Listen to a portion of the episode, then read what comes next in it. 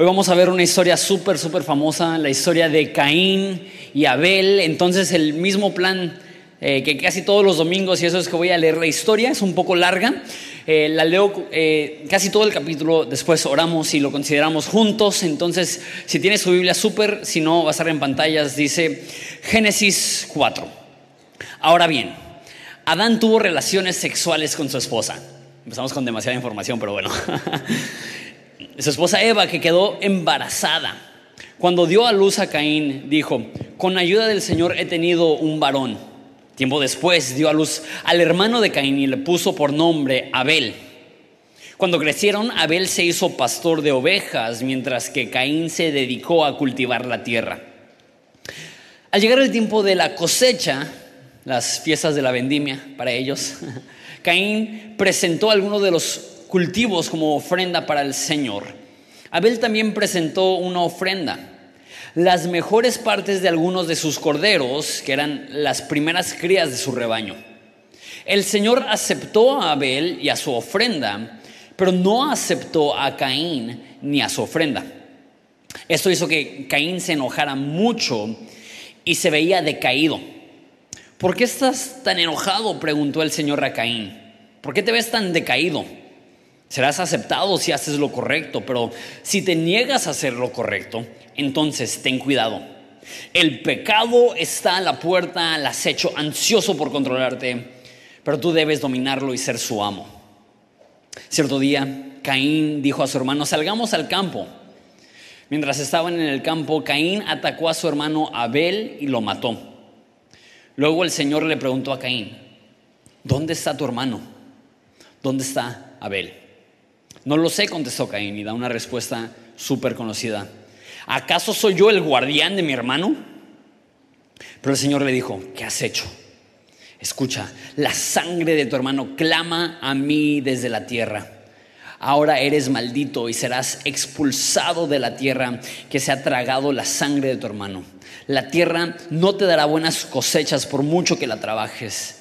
De ahora en adelante serás un vagabundo sin hogar sobre la tierra. Caín respondió al Señor, mi castigo es demasiado grande para soportarlo. Me has expulsado de la tierra y de tu presencia me has hecho un vagabundo sin hogar. Cualquiera que me encuentre me matará. El Señor respondió, no, porque yo castigaré siete veces a cualquiera que te mate. Entonces el Señor le puso una marca a Caín como advertencia a cualquiera que quisiera matarlo o intentara matarlo. Luego Caín salió de la presencia del Señor y estableció se estableció en la tierra de Nod al oriente del Edén. Nos brincamos al versículo 25. Dice, Adán volvió a tener relaciones sexuales con su esposa y ella dio a luz a otro hijo, el cual se llamó Set. Porque dijo, Dios me ha concedido otro hijo en lugar de Abel, a quien Caín mató. Cuando Set creció, tuvo un hijo y lo llamó Enos. Fue aquel tiempo que la gente por primera vez comenzó adorar al Señor usando su nombre. Oramos, Padre, damos tantas gracias eh, por la Biblia en general, pero el libro de Génesis en particular y la historia de Caín y Abel en específico. Padre, cuanto más conocida es una historia, más podemos caer en el error de asumir que sabemos su significado. Entonces, Padre, te pido que nos permitas llegar a ese texto como si fuera la primera vez que lo leyésemos y que podamos entender cuál es tu propósito en esta historia lo que podemos aprender de la tragedia de cómo Caín mató a Abel y lo que podemos entender acerca de tu plan aún en medio de la tragedia. Padre, ilumínanos y es en tu nombre precioso que pedimos esto. Amén. Tenemos la tendencia de cuando vemos historias en la Biblia, de meternos en la historia como la persona inocente, o en este caso vemos esta historia y nos sentimos identificados con Abel. Pensamos a lo mejor subconscientemente, sí, yo soy como Abel, yo me esfuerzo por hacer las cosas bien y las personas sin causa alguna me atacan, me lastiman, me ofenden, soy la víctima. En algunos casos puede ser que sí seas una víctima de alguna injusticia o alguna tragedia o algo que no merecías. Sin embargo, creo que no es sano siempre que vemos una historia de la Biblia asumir que nosotros somos eh, la persona inocente o, la víctima. A veces tenemos que ver la Biblia, o más bien la El primer enfoque que deberíamos darle al leer la Biblia es darnos cuenta que nosotros somos los que necesitamos la ayuda del único que es bueno, que es Jesús. Que el bueno de la historia es Jesús y nosotros somos los que somos necesitados. Otra forma de decirlo para esta historia es que si somos súper francos, y sé que eso no está muy chido, pero pues ni modo. Si yo veo mi vida de manera honesta y esta historia de manera franca, me doy cuenta que me parezco más a Caín que a Abel. Este, no porque sea asesino, y asumo que tú tampoco has sido asesino. Sin embargo, hay tendencias e inclinaciones que veo en Caín que también veo en mi propia vida. Y eso está difícil porque Caín es una de las personas más odiadas de toda la Biblia.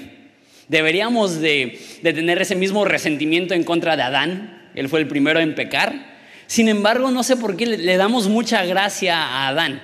Es como que no, pues si yo hubiera estado en el huerto, igual yo hubiera comido del fruto también, ¿no? Pero vemos a, a Caín con cierta rabia inclusive. ¿Cómo puede ser que Caín mató a su hermano? Es una tragedia, y sí es una tragedia, pero si somos honestos, y eso está un poco fuerte, pero ¿cuántos de nosotros, si no existiera policía, si no existiera ningún sistema de justicia, si te sintieras mal, no harías algo terrible? Muchos de nosotros no lastimamos a los que nos rodean, uno, porque sabemos que somos débiles y nos les regresarían y nos da miedo. O dos, porque entendemos que hay un sistema de justicia y tenemos miedo al castigo que pudiera pasar si lastimamos. No queremos ser criminales, pero la realidad es que si somos honestos, nosotros hemos querido lastimar a la gente que nos rodea.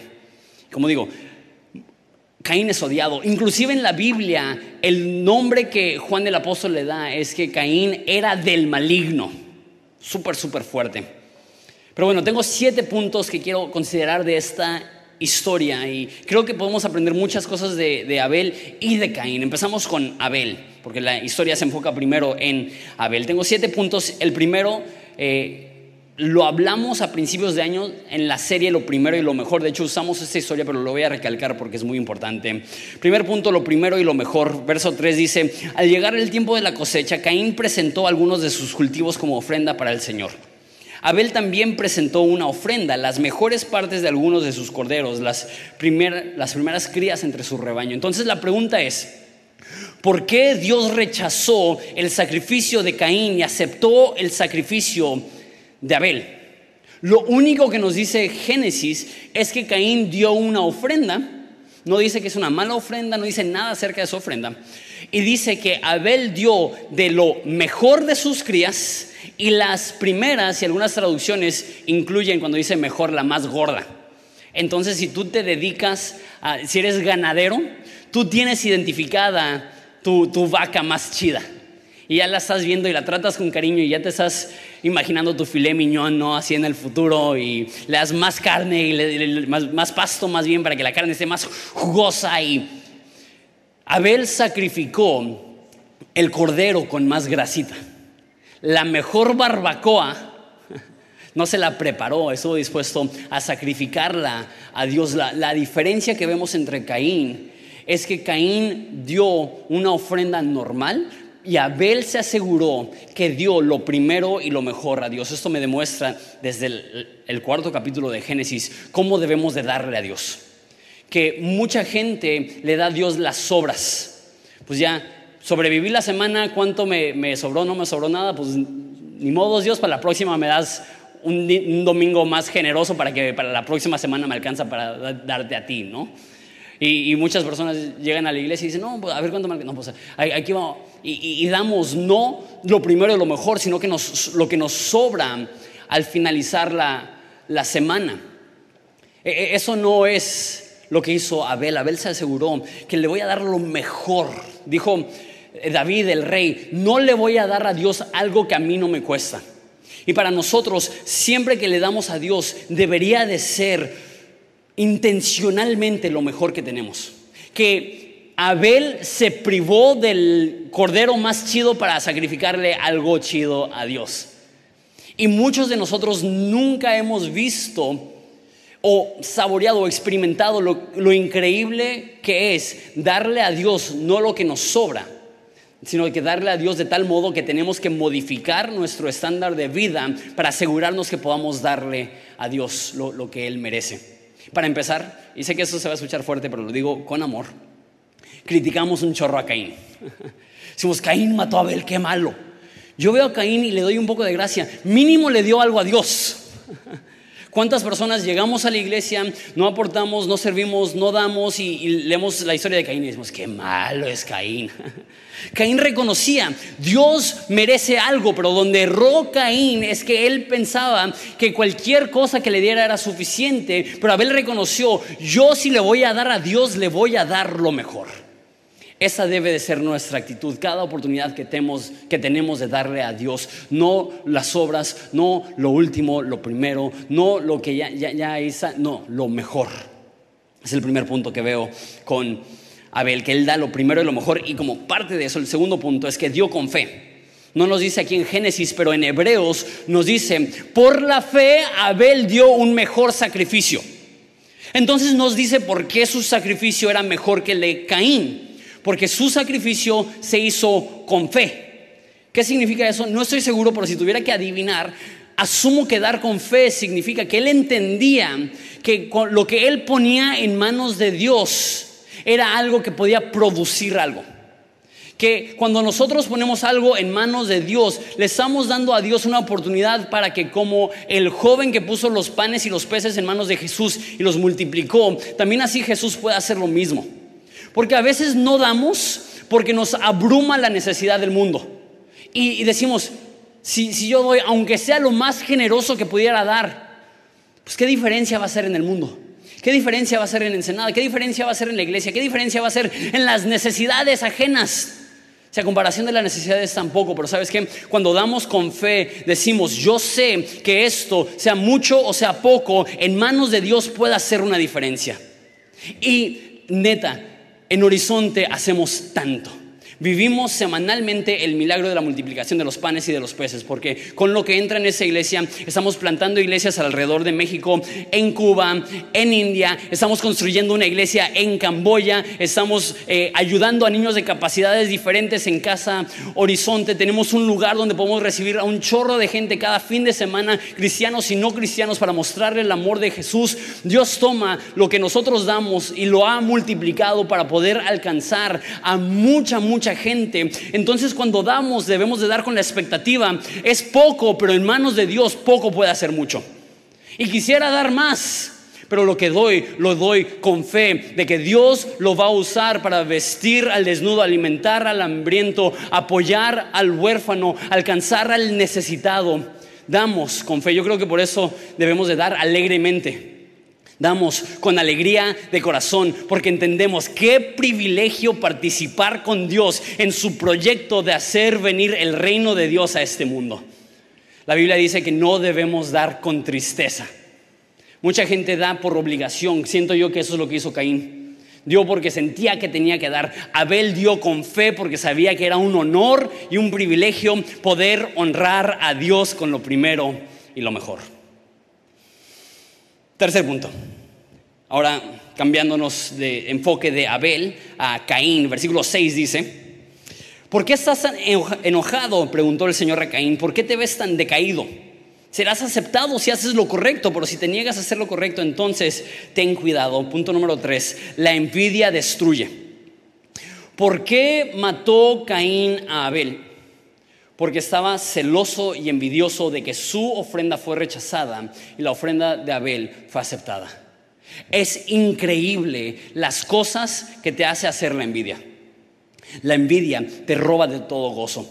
La envidia te roba de toda estabilidad emocional. La, envidia te roba de toda gratitud que deberíamos de tener a Dios en nuestro corazón. Cuando nosotros empezamos a envidiar a las demás personas, la, Biblia llama la envidia una raíz de, una de amargura. Cuando nosotros envidiamos lo que tienen las demás personas, empezamos a alimentar la amargura de nuestro corazón y de repente empezamos a hablar y son puras críticas. ¿Por qué? No porque por lo que tenemos, sino por lo que tienen ellos. Y se nos olvida todo lo que Dios nos ha dado porque no tenemos lo que tiene otra persona y, tenemos envidia. Por eso uno de los primeros mandamientos es, no codiciarás las pertenencias de tu vecino. Porque es nuestra tendencia decir, no, pues soy soltero, ¿por qué se casó ella y yo no? ¿No? O decir, ¿por qué sus hijos son tan bien portados y mis hijos eh, son un desastre? no son tan bien portados. ¿Por, ¿Por qué él en seis meses en la empresa logró lo que yo no he podido lograr en seis años? ¿Por qué él en tres meses en la iglesia tiene más responsabilidad y liderazgo que yo que tengo diez años? Y empezamos a envidiar el éxito de las demás personas. Esa es una de las cosas más peligrosas que podemos hacer. El pecado más fuerte hasta ese momento en la historia fue porque Caín tenía celos, porque Caín tenía envidia. Detrás de la destrucción a los demás se esconde la envidia. Cuando tú empiezas a atacar y criticar y lastimar a las demás personas, la primera cosa que te deberías de preguntar es, ¿está motivado por envidia? Si cuando ves el éxito ajeno, lo primero que haces es criticar, demuestran que en tu corazón hay envidia, porque no podemos celebrar el, éxito ajeno. Necesitamos entender, ¿sabes qué? Si los demás están teniendo éxito, esa es una bendición de Dios, yo me voy a enfocar en lo mío, lo que Jesús le dijo a él es, ¿por qué te enojas? Haz lo correcto, serás aceptado. ¿Qué culpa tiene Abel que él hizo lo correcto y lo acepté? Si tú haces lo correcto, también te acepto a ti. Y en vez de intentar cortar a las demás personas porque Dios les está bendiciendo, ¿por qué no usamos esa frustración como motivación para que nosotros nos pongamos las pilas para hacer lo que a Dios le glorifica? Y en vez de vivir una frustración, quisiera tener más.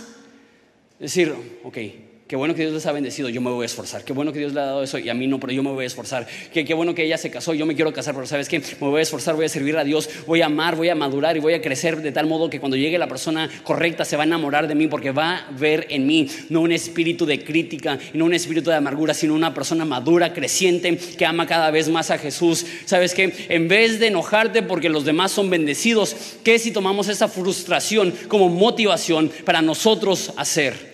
Lo correcto. Cuando sube la marea, todos los barcos suben. No debemos de querer cortar a los demás para nosotros sentirnos mejor, sino que si Dios los ha bendecido, bien por ellos, yo me voy a esforzar en lo que Dios me está llamando a mí a hacer. Hay pocas cosas tan destructivas como la crítica. Detrás de la crítica, detrás de la destrucción, normalmente está escondida la envidia. Tenemos que tener mucho cuidado por eso. Punto número cuatro. Hablando todavía de Caín. En versículo 6 dice, el pecado está a la puerta, al acecho y está ansioso por controlarte. Me gusta esa traducción. Pero tú debes dominarlo y ser su amo. Punto número 4. Tenemos que matar el pecado o el pecado nos estará matando a nosotros. Esa cita se la robé a John Piper, me gusta. Si no estamos peleando, estamos perdiendo. Si no estamos luchando, estamos decayendo. Tenemos esa idea que cuando nos esforzamos, crecemos y el momento que le quitamos el pie al acelerador, pues seguimos avanzando, seguimos con la viada, seguimos con la inercia, pero eso no es lo que enseña la Biblia. La Biblia dice que la vida cristiana es una de nadar en contra de la corriente y el momento que dejas de nadar te lleva a la corriente. El dejar de esforzarte no te deja estancado, empieza un proceso de retroceso en tu vida. ¿Alguna vez ha pasado que de repente te das cuenta que te enfriaste terriblemente? Estás súper apagado, que no has invertido tiempo en tu relación con Dios y dices, ¿qué pasó?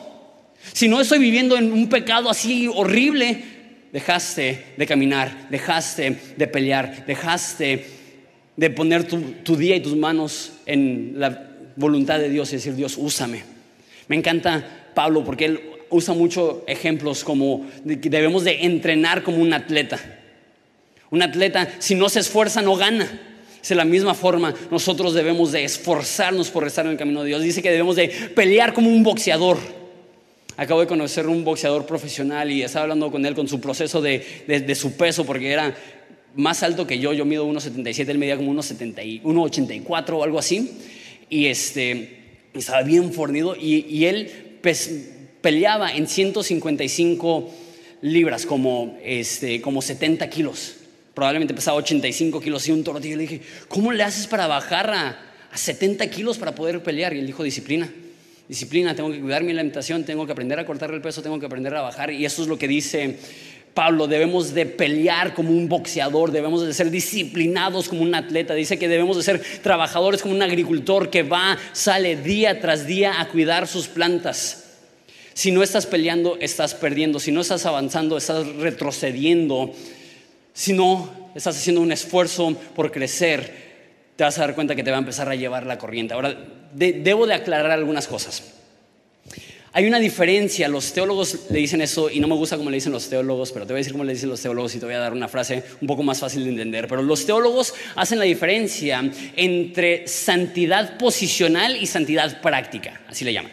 Santidad posicional sucede el momento que crees en Jesús. Cuando tú crees en Jesús, Dios te declara perfecto, sin mancha, y no tienes que hacer absolutamente nada para que Dios diga, ese es mi Hijo amado en quien tengo complacencia. Dios te perdona de todo pecado pasado, presente y futuro. Estás perfecto delante de Él. Dios te ve y te declara santo. Él es justo, Él es perfecto, y no hay ninguna obra que pueda hacer que Dios te vea como si fueras más perfecto o menos perfecto, porque a través de Jesús recibimos la justicia de Dios y estamos perfectos en los ojos de Dios, perdonados y, todo eso. Eso es santidad posicional. Y lo que ellos hablan es de una santidad práctica, que aunque Dios nos ve como si fuéramos absolutamente perfectos, también necesita haber un proceso de maduración y de crecimiento y de disciplina y de amor y de obediencia y debemos estar creciendo en eso, es un caminar espiritual. Entonces dicen que el momento que crees en Jesús, Dios te declara perfecto, pero al mismo tiempo debemos de estar esforzándonos y caminando y, mejorando nuestra vida a través de la disciplina. y está bien, me gusta la idea, no me gusta la forma de decirlo. Eh, porque es un poco complicado. Me encantó como lo dijo un amigo que se llama Josiah Hansen, y dijo, este, santidad es el regalo de Dios para ti y, e integridad es la ofrenda de ti para Dios. Santidad es lo que nosotros recibimos. El momento que nosotros creemos en Jesús, Dios te regala su santidad. Pero nosotros vivimos de manera íntegra, mostrándole a Dios obediencia. Pablo dice, presentando nuestros cuerpos como instrumento de justicia que cada mañana decimos, no voy a ser dominado por el pecado, no voy a ser dominado por la flojera, no voy a ser dominado por la apatía, voy a dominar mi cuerpo para presentarlo a Dios como una ofrenda agradable. El pecado no me dice a mí qué hacer, yo le digo a mi cuerpo qué hacer. No, no cedo a mis impulsos, mis impulsos ceden a mi devoción a Dios. Y aún eso es regalo de Dios. La Biblia dice que Dios pone en nosotros tanto el hacer, tanto el querer como el hacer por su buena voluntad. Pero eso no significa que levantamos los pies y decimos, no, pues estoy esperando a que Dios me haga íntegro. es una lucha, es un caminar, es un esfuerzo. La disciplina no es fácil. El decir, voy a orar todos los días, no es fácil. El decir, voy a leer la Biblia todos los días, no es fácil. El decir, voy a amar a los que hablan mal de mí, no es fácil. El decir, voy a servir a mi comunidad, no es fácil. El decir, voy a venir a una iglesia, voy a aportar y voy a dar y no voy a criticar, no es fácil. Pero sabes qué? Si no luchamos en contra del pecado, el pecado nos va a dominar a nosotros. Esto es lo que Dios le dice a Caín. El pecado quiere controlarte, pero no lo dejes. El pecado quiere decidir por ti, tú no dejes que el pecado decida por ti, tú toma la iniciativa. Tiene una frase Jesús que me encanta, que está, orando justo antes de ser entregado. Están ahí sus discípulos. Y dice, ora por mí una hora. Y se va a orar y se quedan dormidos. ¿Se acuerdan de esa historia? Y después Jesús le dice, ora para que no entres en tentación necesitamos conscientemente estar en intimidad con Dios, porque si no, al momento que llegue la tentación, si no estamos conectados con Dios, vamos a ser débiles.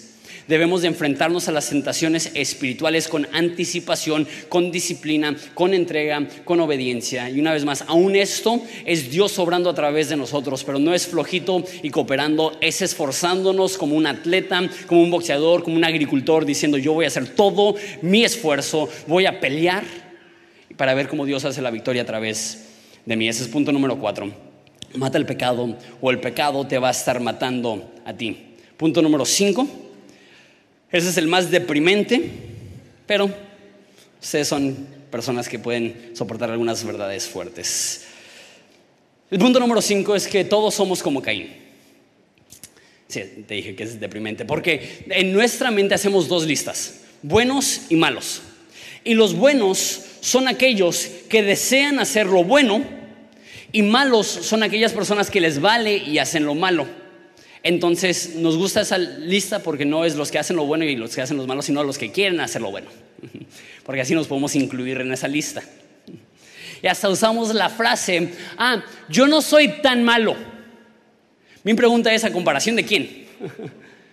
Porque si nos comparamos a un sicario o a Hitler, podemos decir, no soy tan malo. Pero la realidad es que aún el hecho que tengamos que justificarnos y decir, no soy tan malo, demuestra que creemos que tenemos problemas. Que tenemos una oscuridad en nuestro ser, un pudrimiento en nuestro corazón que se llama pecado, que nos lleva a hacer cosas que nos avergüenzan. Muchas personas creen que Caín es el ejemplo de lo que significa ser una mala persona.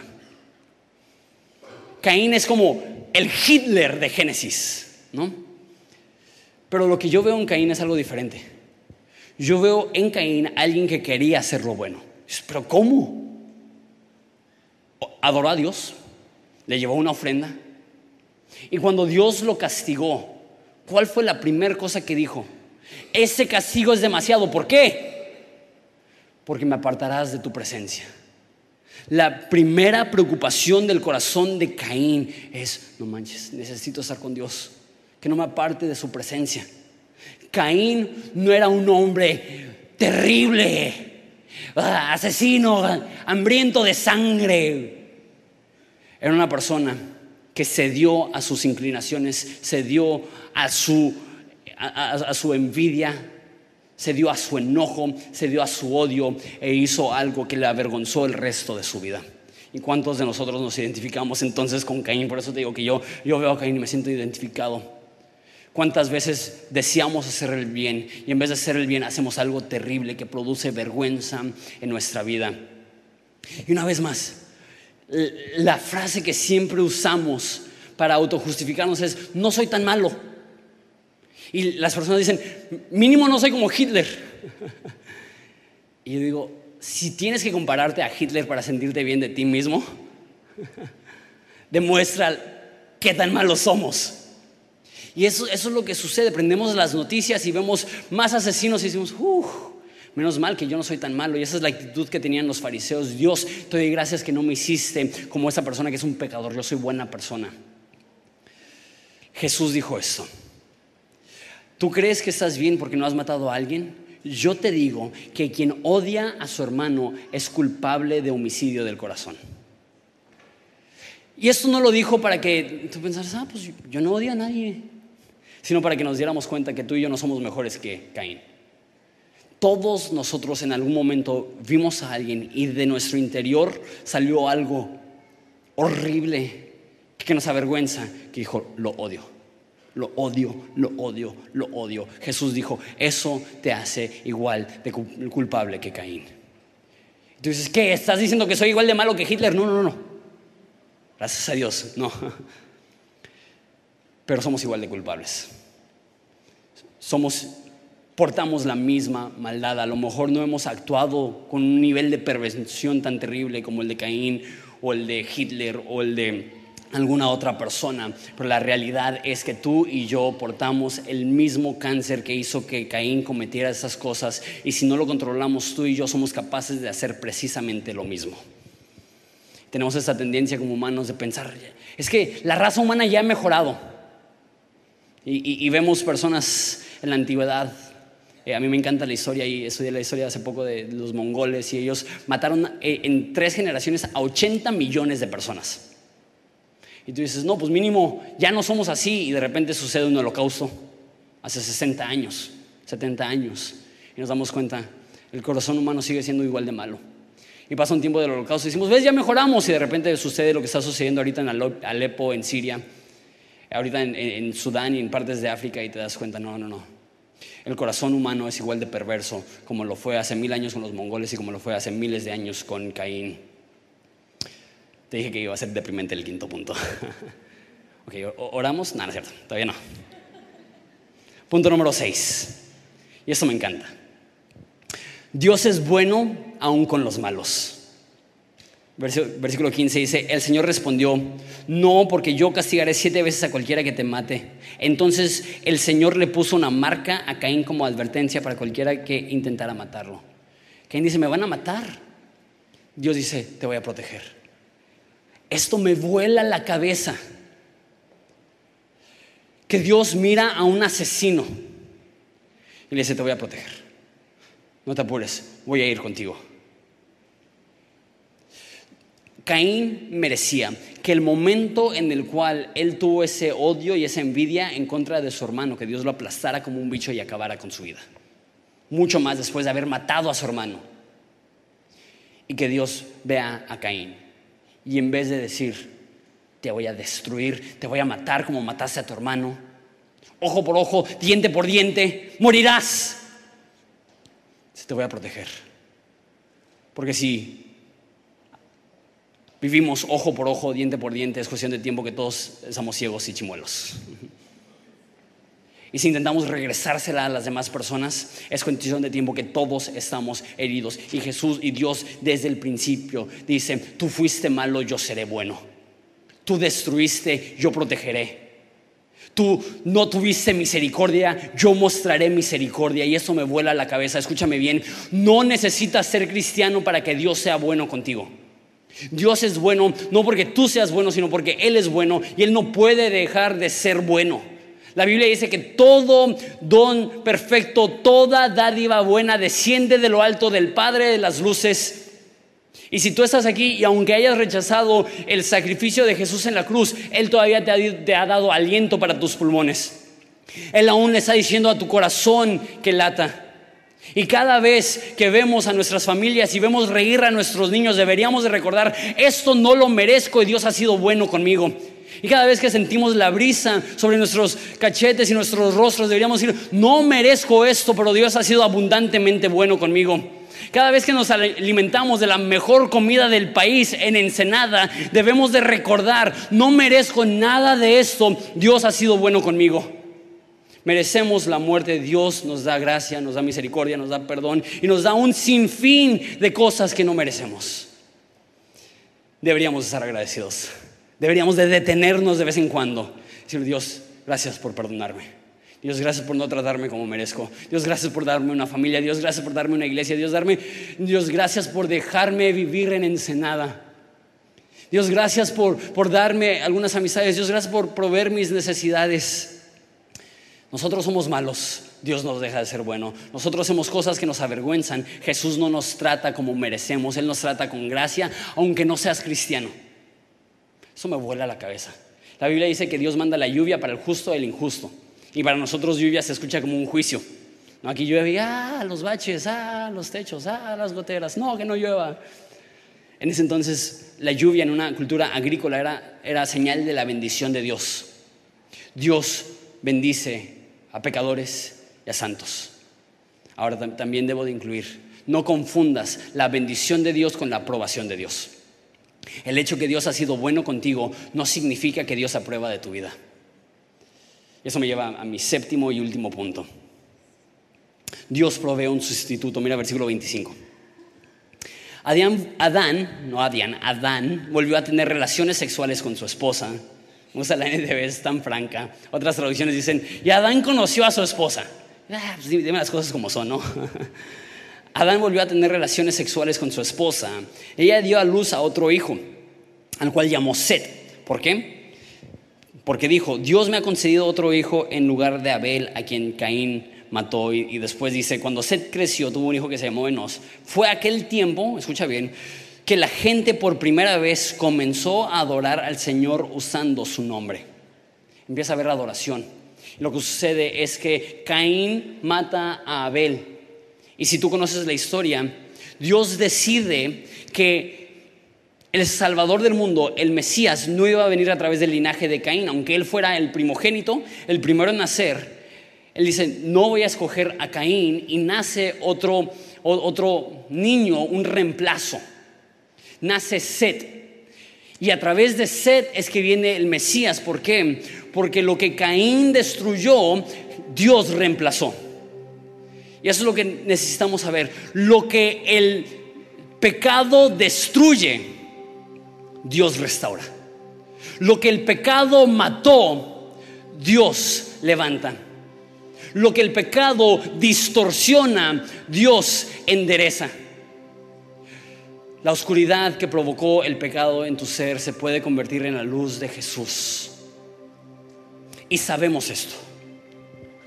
Sabemos que algo no está bien. Aún gente que no es cristiana sabe, así no debería ser el mundo. El hecho que nos enoje tanto la injusticia. El hecho que nos indigne cuando alguien es un sinvergüenza.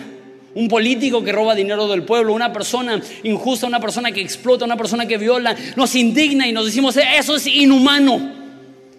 Mi pregunta es, ¿dónde nació este lenguaje de inhumano? Si nosotros tenemos tendencias y proclividades y, deseos e inclinaciones, entonces ¿por qué lo juzgamos como inhumano? Si es parte del corazón humano la explotación y la desviación del plan de Dios, entonces ¿por qué nos molesta? Porque sabemos que Dios nos creó para mucho más. Y nos indigna, no solamente el acto injusto, nos indigna porque sabemos que el ser humano fue creado para mucho más. Fue creado a la imagen y semejanza de Dios para transmitir su gloria, pero cambiamos la gloria de Dios por la mentira y eso hace que perdamos nuestro camino, que se llene de oscuridad nuestro ser, que se pierda nuestra alma. Porque usamos la frase inhumano, sino es que entendemos que hay un propósito mayor.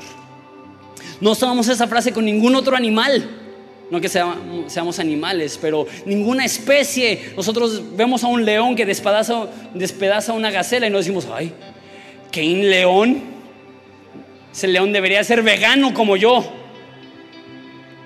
No vemos una víbora que se traga una, un ratón y vemos así el ratón como se está pasando así por el cuello de la... Y nos dice, mira esa serpiente, qué serpiente de ella, qué mal. Voy a hablar a la policía. Pero ¿por qué cuando el humano destruye?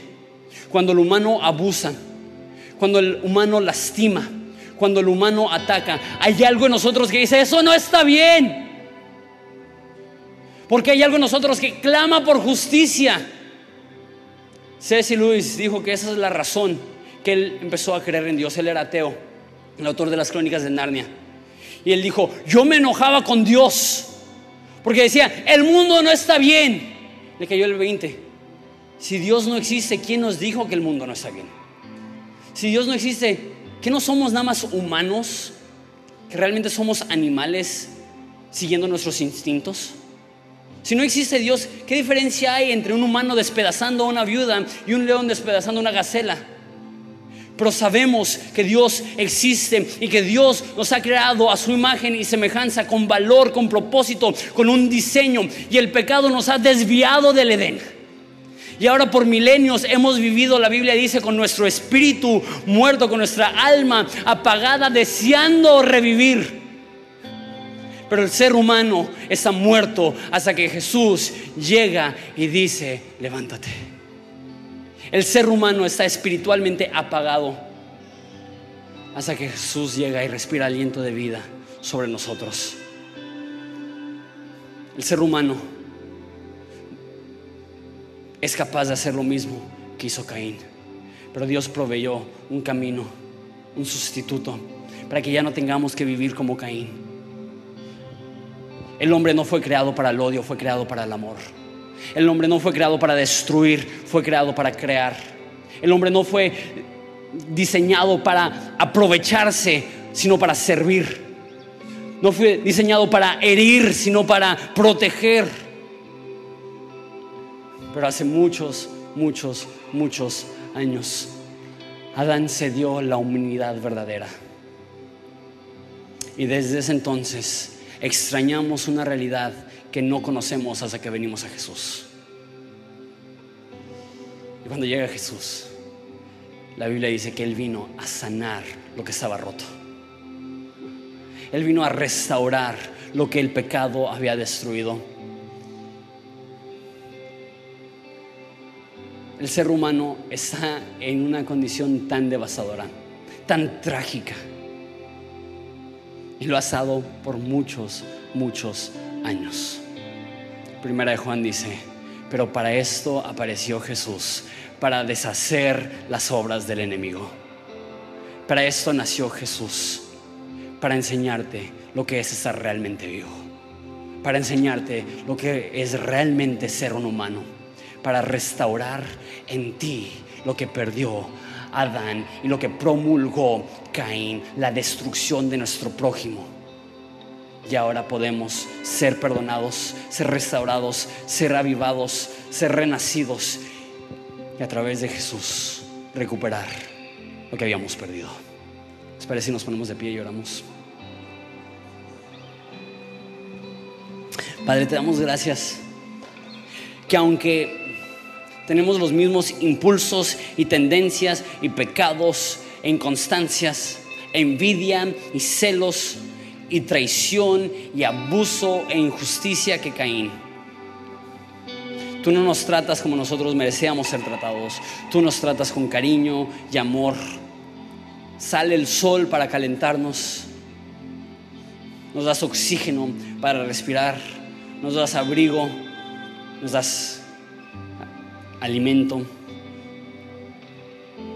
Pero aún más que eso, proviste un sustituto, proviste una solución. Nos entregaste a aquel que puede restaurar todo lo que perdimos en el Edén.